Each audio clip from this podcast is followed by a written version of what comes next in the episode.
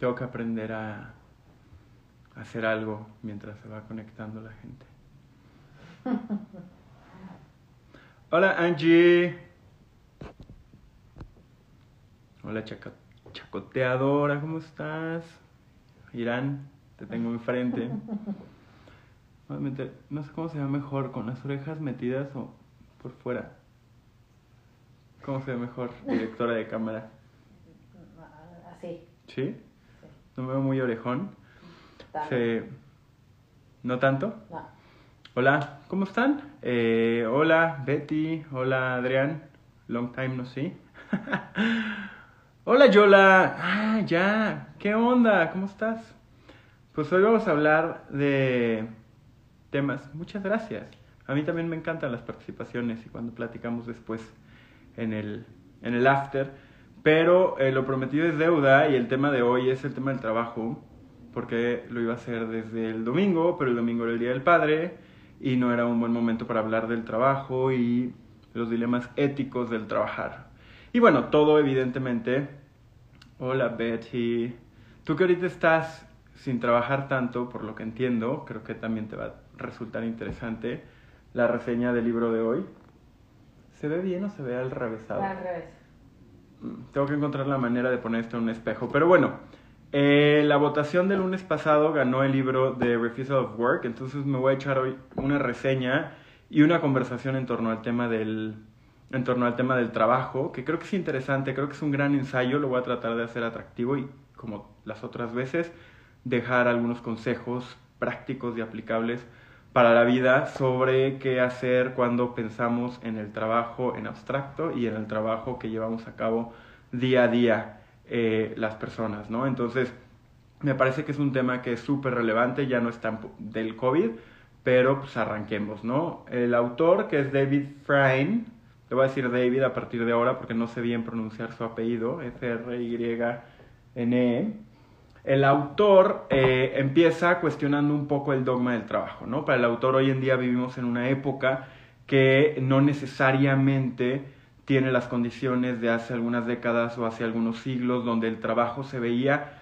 como un vehículo para el desarrollo de las personas, ¿no? Entonces, él cuestiona esto y dice que se nota que hay un cierto rompimiento cuando vas a las librerías y la mitad de los libros son cómo trabajar más y ser más efectivo y la otra mitad de los libros es cómo recuperar el balance en la vida cotidiana, ¿no? Entonces, me parece que es una forma muy provocadora de plantearlo y también cuestiona, como muchos economistas han, han visto, cómo el modelo económico no necesariamente permite que los trabajadores o la gente que da sus horas al servicio de una empresa, un proyecto, recuperen un ingreso en productividad y por ende en libertad en tiempo. Y ahora vamos a hablar un poco de la política del tiempo, que es uno de los ángulos que utiliza David para analizar el fenómeno del trabajo, ¿no? Y en ese sentido empieza con una provocación el libro. En su libro te dice que eh, Bertrand Russell y Keynes y varios pensadores del siglo pasado estimaban que justamente en el 2020 íbamos a haber encontrado la manera de trabajar mucho menos. Incluso Keynes hace una estimación que plantea que para el 2020, alrededor de 2030, íbamos a estar trabajando en promedio todas las personas únicamente 15 horas a la semana. Lo cual, pues vemos que no necesariamente se ha cumplido.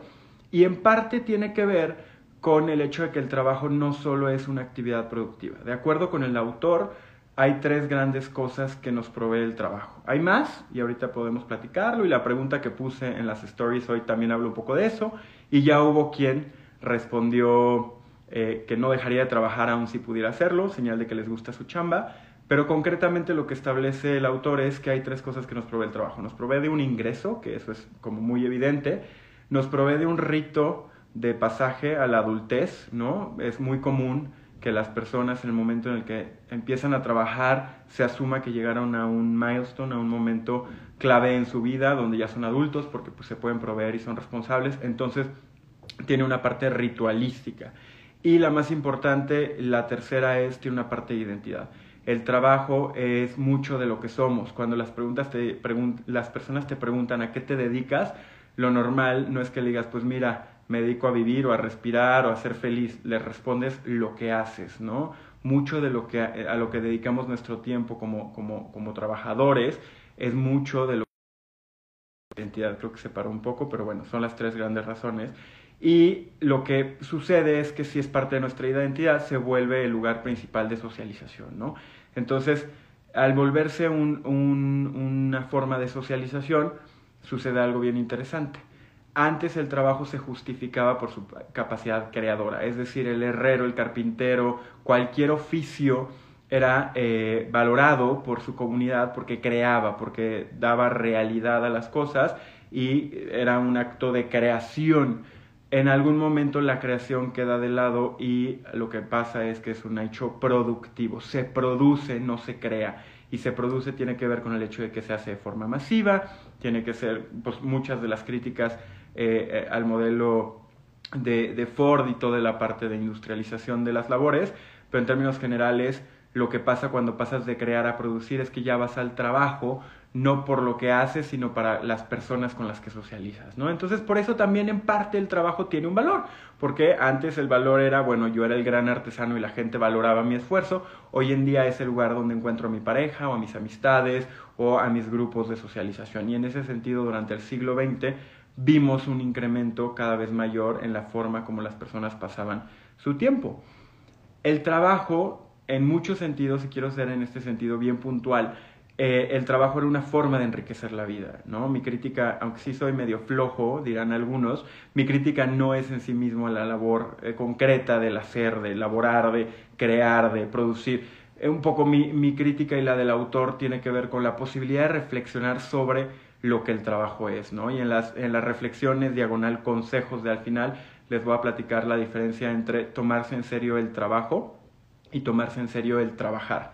Cuando nos tomamos en serio nuestro trabajo, estamos en muchos sentidos desarrollando nuestro espíritu, pero cuando nos tomamos en serio el trabajar de manera irrestricta a aquello que hacemos es cuando empieza a haber una sensación de alienación, por usar términos marxistas, es cuando nos empezamos a alejar del placer que otorga el hecho de estar regresando a la sociedad. Hola Mariagna, Emilio, Eri, hola quienes han venido conectando, qué gusto que estén por acá. Pues como les decía, eh, un poco atrasado porque el domingo ya no lo hice, pero estoy reseñando el libro de Refusal of Work de David Frine. Entonces, pues estamos en el punto donde te dice que el trabajo fue supliendo una función de creación y se fue convirtiendo a una función de producción. Pero no solo eso, en algún punto Weber en su libro de la ética protestante y el espíritu del capitalismo nos dice que se dio ahí un, tema de un, cambio, porque antes el trabajo para la ética protestante, que es por muchos la tesis muy sonada de que los, países ricos son protestantes porque valoran el trabajo como una forma de piedad, como una forma de acceder al cielo, eh, para Weber, en su libro, lo que dice es que esta ética protestante que ponía el trabajo como una forma de diferenciar a las personas dignas de entrar al cielo y aquellas que no, se suplió eh, se suplió y hoy en día el capitalismo se vuelve esta entidad teológica, es decir, ya no trabajo porque me va a permitir entrar al cielo, ya no es necesario. El espíritu del capitalismo es básicamente la forma más profunda y trascendental que tenemos los seres humanos de decir, bueno, entre que hay o no un cielo y cada quien tendrá su fe, trabajando aquí yo puedo tener una mejor vida. Entonces ya no es necesario inculcar, de acuerdo con Weber, eh, los principios de una vida ética conforme a una religión, sino eh, el trabajo se vuelve por sí mismo un fin en pos del espíritu de las cosas que vivimos, que es el capitalismo. Y llega un punto en el cual trabajar se siente natural. Y esa frase me gustó mucho. Hacia la mitad del libro dice que trabajamos porque si tú le preguntas a las personas, la mayoría te dirían, es que si no, ¿qué hago? ¿No? Para muchos de nosotros trabajar es parte de la vida. De chiquitos, seguramente si también los educaron los libros de texto de la SEP, eh, nos decían que el ciclo de la vida era trabajar, no, no trabajas, naces, creces, te reproduces y mueres. En los libros no decían naces, creces, trabajas, te reproduces y mueres, pero bien lo podría haber dicho y nadie lo habría cuestionado, porque lo más probable es que en nuestra casa viéramos personas que trabajaban, nosotros mismos desde chiquitos nos preguntan a qué te quieres dedicar, ¿no? como bien, eh, como bien dices por acá, chacoteadora, ama lo que haces y no tendrás que trabajar. En algún punto, y ahorita podríamos regresar a eso, el, el tema es que se volvió natural, se volvió parte del ciclo de la vida, no siempre fue así. Eso es bien interesante. Tiene en realidad el fenómeno del trabajo en los términos que les vengo platicando a partir del libro, tiene ni dos siglos. Al capitalismo le costó mucho trabajo porque el trabajo como lo vivimos hoy en día tiene una serie de condiciones, principalmente en torno al manejo del tiempo. Antes el trabajo, como les decía, era creador, hoy en día es productivo. Es decir, es medible, es optimizable, es escalable a los trabajadores no les hacía sentido. De por sí ya iban a hacer sus labores porque tenían que hacer algo para intercambiarlo con sus vecinos. En el momento en el que eso se rompe, pues tienes que empezar a medir, ¿no? Para que Ford y compañía estén muy contentos. Entonces, en ese momento eh, se rompe un poco la, como la mística del trabajo y aunque cada vez logramos eh, internalizarlo de mejor manera, no necesariamente siempre, siempre fue así. Y en ese momento entra eh, pues mucho del el temor de los republicanos, ¿no? El comunismo y sobre todo toda la, la emergencia de los estados comunistas del siglo XX, donde eh, pues Marx y todo el intento de países socialistas y comunistas, básicamente la crítica marxista por un lado es que quien trabaja al servicio del dueño de los medios de producción, del, del capital, pues se aliena, es decir, se desvincula de la labor productiva de su cuerpo. Pero por otro lado, para Marx, imagínense ustedes, eh, para Marx el trabajo en los términos que conocemos nos iba a dar cierta liberación. En tanto fuéramos capaces de adueñarnos de los medios por los cuales producimos, el trabajador y la clase trabajadora se iba a poder adueñar. Hoy en día vemos que eso difícilmente está sucediendo y es parte de la crítica. Por el contrario, vemos nuevos modelos de precariedad e incertidumbre donde contratos flexibles, donde la economía colaborativa, ¿no? los Ubers, etcétera, pues no necesariamente implican la posibilidad de adueñarse de los medios de producción. Entonces, como no nos vamos a adueñar de la riqueza porque nadie de los aquí presentes posiblemente mañana vamos a crear el nuevo Amazon y si sí, ojalá y lo hagan y se avienten, pero en términos generales lo importante es pensar que ya no se tienen que apropiar los trabajadores de los medios de producción, porque lo que nos están ofreciendo no es la posibilidad de acceder al capital y a grandes riquezas, ¿Qué es lo que nos ofrecen este tipo de, hola, hola madre, ¿cómo estás? Hola Mariana, Fatito. Eh, lo que en teoría nos ofrecen ahora es el acceso al tiempo. La clase trabajadora, en teoría, con las nuevas formas de contratación y las nuevas plataformas de trabajo bajo demanda y, y otro tipo de herramientas, pues vivimos en una opción donde aunque no seamos ricos vamos a poder decidir cómo queremos trabajar, ¿no? Y es un poco lo que, lo que pasa hoy en día. El autor mismo más adelante habla del desempleo tecnológico y establece que el desempleo tecnológico tiene dos vertientes. Por un lado, el que está empleado pero no, es decir, no tiene un contrato, no tiene formalmente un vínculo, que es la gran pelea de quienes están tratando de proteger a, a los conductores de Uber, a los repartidores de las plataformas de entrega de alimentos, etcétera y por otro lado está el hecho de que la automatización en efecto está reduciendo ciertas fuentes de acceso al trabajo, ¿no? Entonces, ¿qué pasa en una sociedad que valora el trabajo por encima de nada? Y créanme que en estas semanas que estuve preparando esto, fue una conversación que tuve. A la gente no le gusta cuestionar el trabajo. Es más, se siente un poco indolente en un momento en el que más de 10 millones de mexicanos han perdido su empleo gracias a, a la pandemia. Más de 20 millones de norteamericanos aplicaron por un seguro de desempleo de los que les otorga el gobierno, pareciera que es absolutamente insensible el pensar, cuestionar el trabajo. Tanta gente lo quiere y tú estás aquí, Marcelo, reseñando un libro que básicamente su título es ¿Qué si no trabajamos? The Refusal of Work, ¿no? Y en ese sentido lo que plantea Frine es no, no es que estemos en contra del trabajo en sí mismo, estamos en contra de la imposibilidad de pensar en el trabajo sobre todo porque ya no es lo, ya no es lo que solía ser. O sea, el trabajo todavía a mediados del siglo pasado era una, una vía de acceso a una mejor calidad de vida. Daba certidumbre, hola Rob, ¿cómo estás? Eh, daba certidumbre, daba acceso a, a, patrimonio, al desarrollo de capacidades y, y, no necesariamente hoy en día se ha vuelto una fuente poco confiable de ingreso desde la perspectiva de que pues ya sabemos cómo están las cosas y más con tanto desempleo, pues la gente está dispuesta o estamos dispuestos a aceptar sueldos que a lo mejor no son los ideales. Tampoco es una fuente de identidad, porque antes, y seguramente tienen algún familiar que trabajó 20, 30 o 50 años en una empresa, era una forma de identidad. Yo soy miembro de esta empresa y de esta comunidad, ya tampoco te lo da, porque posiblemente millennials, muchos de nosotros, eh, vamos a tener más de 20 empleos a lo largo de nuestra vida. Entonces tampoco es un sistema identitario el trabajo hoy en día. Y por último, eh, pues tampoco es un rito de pasaje a la adultez, porque la adultez, pues en teoría, implicaba una serie de condiciones patrimoniales y otro tipo que ya no puedes, que ya no puedes lograr, ¿no? Entonces, ese es mucho de la crítica. Lo que dice Frayn es hablemos del trabajo, cuestionemos el trabajo, dejemos de pensar que el trabajo es algo natural. ¿Por qué? Porque resumiendo lo que les he platicado hasta ahora, pasan tres cosas. Empezó siendo una labor creativa o creadora, hoy en día es una labor productiva.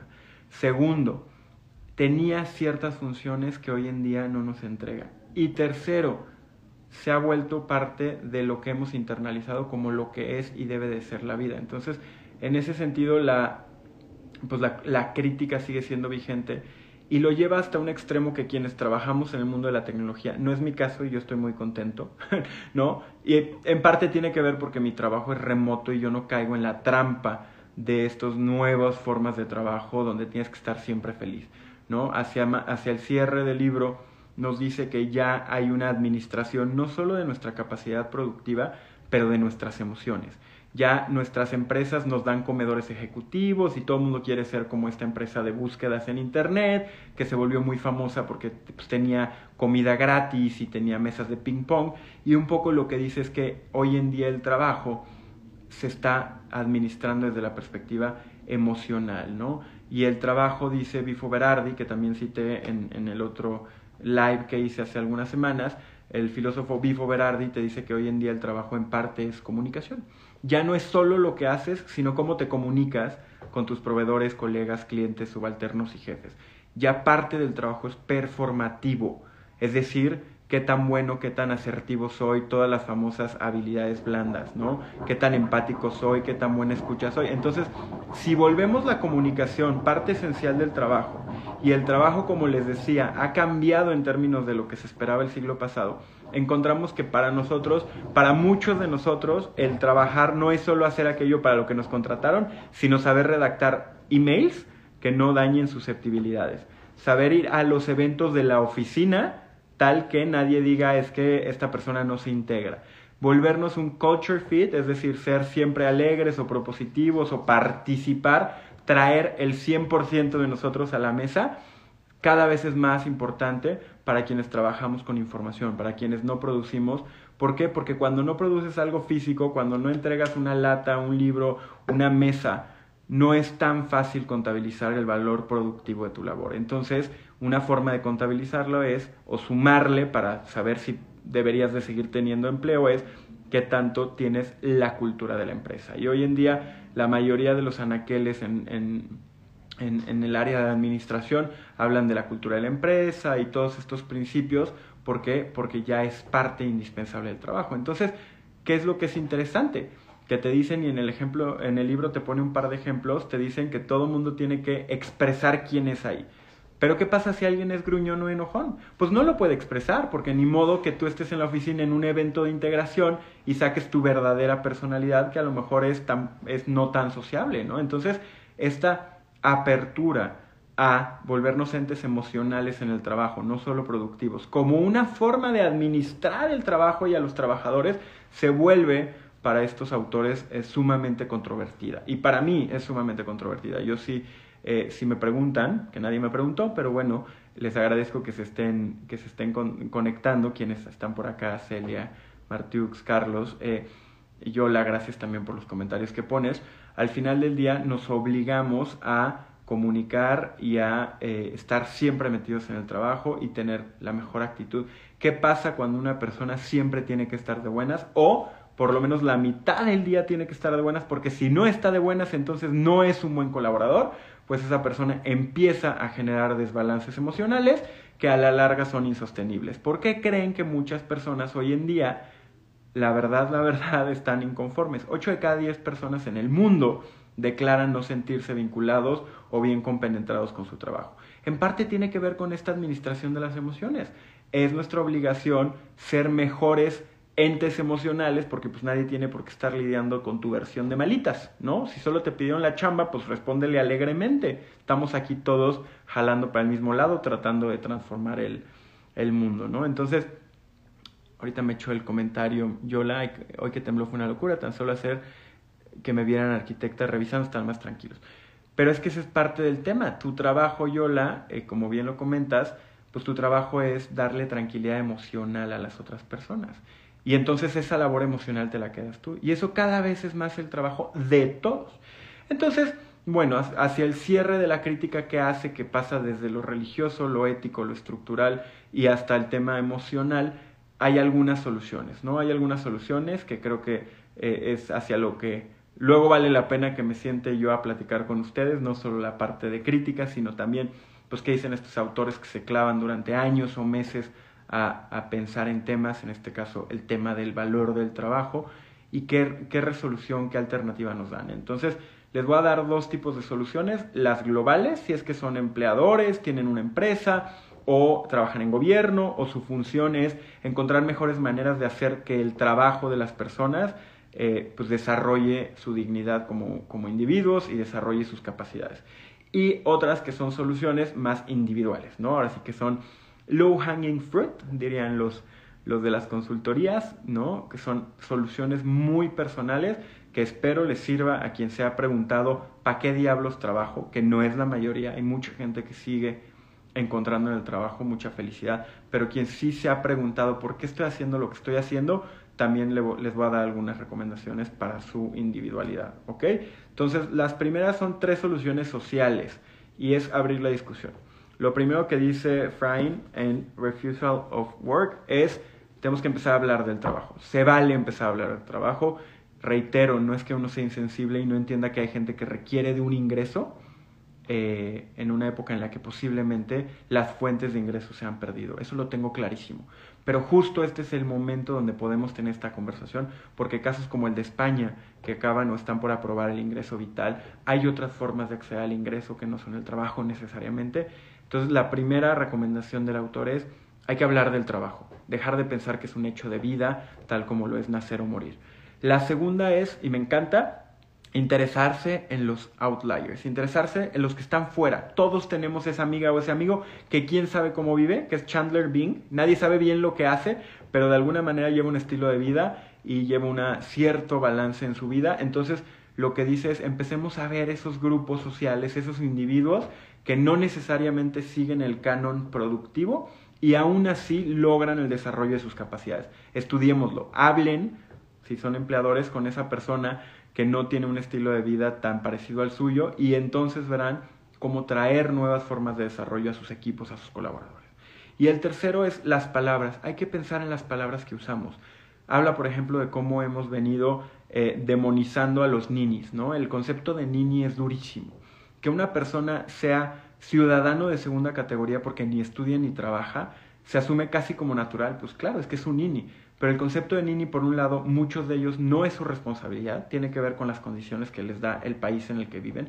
Pero por otro lado, porque alguien que no estudia y no trabaja no podría encontrar formas de dignificar su vida? Entonces, el tercer eh, recomendación que da el autor es pensemos en las palabras que usamos. Cuando hablamos de chambear, de ir al jale, los ninis, ¿qué haces? ¿No? Como la pregunta eh, básica de conocer a las personas ¿Qué si en lugar de preguntarle a las personas a qué te dedicas, les preguntáramos qué te mueve?